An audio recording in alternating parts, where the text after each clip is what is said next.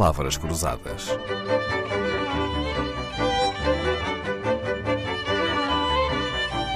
Porque quase tudo é uma questão de semântica. Viaja até que sintas qualquer lugar na Terra como a tua terra natal. Já chegou a esse ponto, Gonçalo Cadilho? O de sentir em casa nos cinco continentes? Já, eh, já, em vários lugares onde eu acabei por ficar mais tempo do que contava e senti que eram lugares extraordinários para viver, mas depois hum, percebi que o único lugar onde eu poderia realmente uh, ser feliz, estar autorizado a ser feliz era na minha terra natal. Eh, tem a ver, se calhar, com a nossa índole também um bocado latina, um bocado mais sentimental, mas estive na Nova Zelândia, na África do Sul, estive em lugares maravilhosos, pequenas comunidades, onde fiz bons amigos e acabei quase por me sentir parte da comunidade, mas, uh, estou de regresso, não é? Sente-se em casa em muitos pontos do globo, isso é um grande privilégio. Sim, se calhar também é, no fundo é um bocado enviesado, porque tenho bem a noção que tenho um lugar onde regressar, portanto também me posso permitir essa, fluir nessa, Essa distensão. nessa uhum. noção ilusória de que poderia pertencer ali, mas na realidade acho que tem até um texto onde analiso muito bem o que é que é raiz, as raízes e, e acho que são coisas eh, muito mais subcutâneas do que aquelas que nós conseguimos analisar uh, e que nos fazem regressar. Sei lá, posso dar um exemplo muito rápido. Eu acho que nós portugueses estamos preparados para ser felizes num lugar onde a inclinação do Sol corresponde à latitude onde, desde há milhares de anos, os nossos genes estão localizados. Eh, não seríamos provavelmente felizes, é apenas um exemplo. Nos trópicos, onde todos os dias do ano o Sol tem sempre a mesma inclinação, não há estações, ou, ou na Noruega, onde durante seis meses não vemos o Sol e durante seis meses não vemos a noite. Portanto, eh, é um dos exemplos de tantas coisas, uhum. Eh, o tipo de alimentação que fazemos, o sentido de humor, tantas coisas que tantas fazem coisas, com, que, é? com que, que fazem com que a nossa terra seja a nossa a terra. Nossa terra. É? Uhum. Gonçalo Cadilho é um nome consagrado na literatura de viagens, apresenta-se como sendo um viajante profissional, freelancer e independente, organiza com a Pinto Lopes viagens, viagens pelo mundo inteiro no âmbito do projeto da agência, viagens com os autores.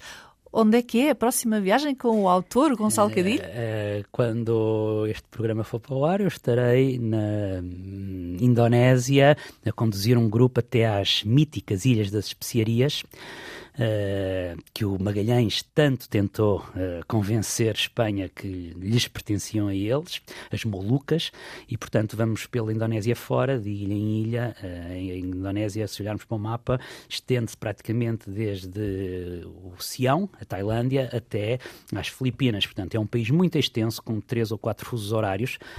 e milhares nós, de ilhas? Milhares de 7 mil ilhas, e nós começamos, nem todas habitadas, de maneira nenhuma, nós começamos em Java e depois vamos então por seguindo até chegarmos Muito basicamente bem. do Índico ao Pacífico. A partir é daqui a umas horas, não é? Uhum. Uhum. Gonçalo Cadilho, autor de livros e documentários sobre viagens, é também cronista. Teve alguma atração especial pelos lugares onde há séculos foram os navegadores portugueses os primeiros a chegar? Mais do que pelos lugares, acho que me deixa muito curioso os próprios navegadores e a motivação deles. Ou seja, claro que alguns desses lugares são extraordinários, ainda hoje, para visitar, outros menos, uh, são míticos, mas depois não, não nos dizem muito. Uh, mas uh, é, é, extraordinário pensarmos que grande parte dessa, dessa geração, dessas gerações ali entre o século XVI e XVII, portugueses que se metiam num barco, sabendo, as estatísticas dizem, que cerca de um terço da, da, da tripulação não chegava ao destino. Portanto, imagino que entrar para um avião, 300 pessoas olharem uns aos outros, para, para os outros, a pensar que destes 300 que estão a embarcar no avião, 100 ficam pelo caminho. Quer dizer, é, hoje é, é impensável alguém aceitar viajar nessas condições, mas os nossos homens dos descobrimentos partiam nas naus, nas caravelas, sabendo que havia grandes probabilidades de uh, morrerem pelo caminho. Eu falei em navegadores, hum. o Gonçalo referiu-se aos, hum. aos, nossos marinheiros. Uhum. Eu evitei hum. propositadamente a palavra hum. descobridores, porque há agora hum. uma discussão recente, ah, né, de que os hum. descobridores, nós não descobrimos nada, as coisas já existiam antes dos portugueses lá chegarem.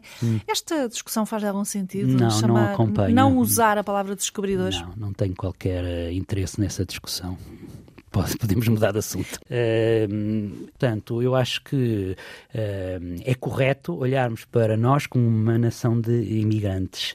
Ainda hoje se mantém, infelizmente, esta tendência de sairmos da pátria para ir procurar melhores condições de vida. No fundo era isso, e voltamos há bocadinho que estava a dizer, o que é que levava os homens dos descobrimentos a, a, a embarcar sabendo que corriam grandes perigos de vida até alcançar o lugar, o porto de chegada, o Oriente eu acho que era uh, essa promessa de melhores condições de vida, não era certamente um desígnio de espalhar a fé cristã ou de, de conquistar mais praças para o Império, eles iam porque... Uh, ganhar a vida. Ganham ganhar a vida, muito bem.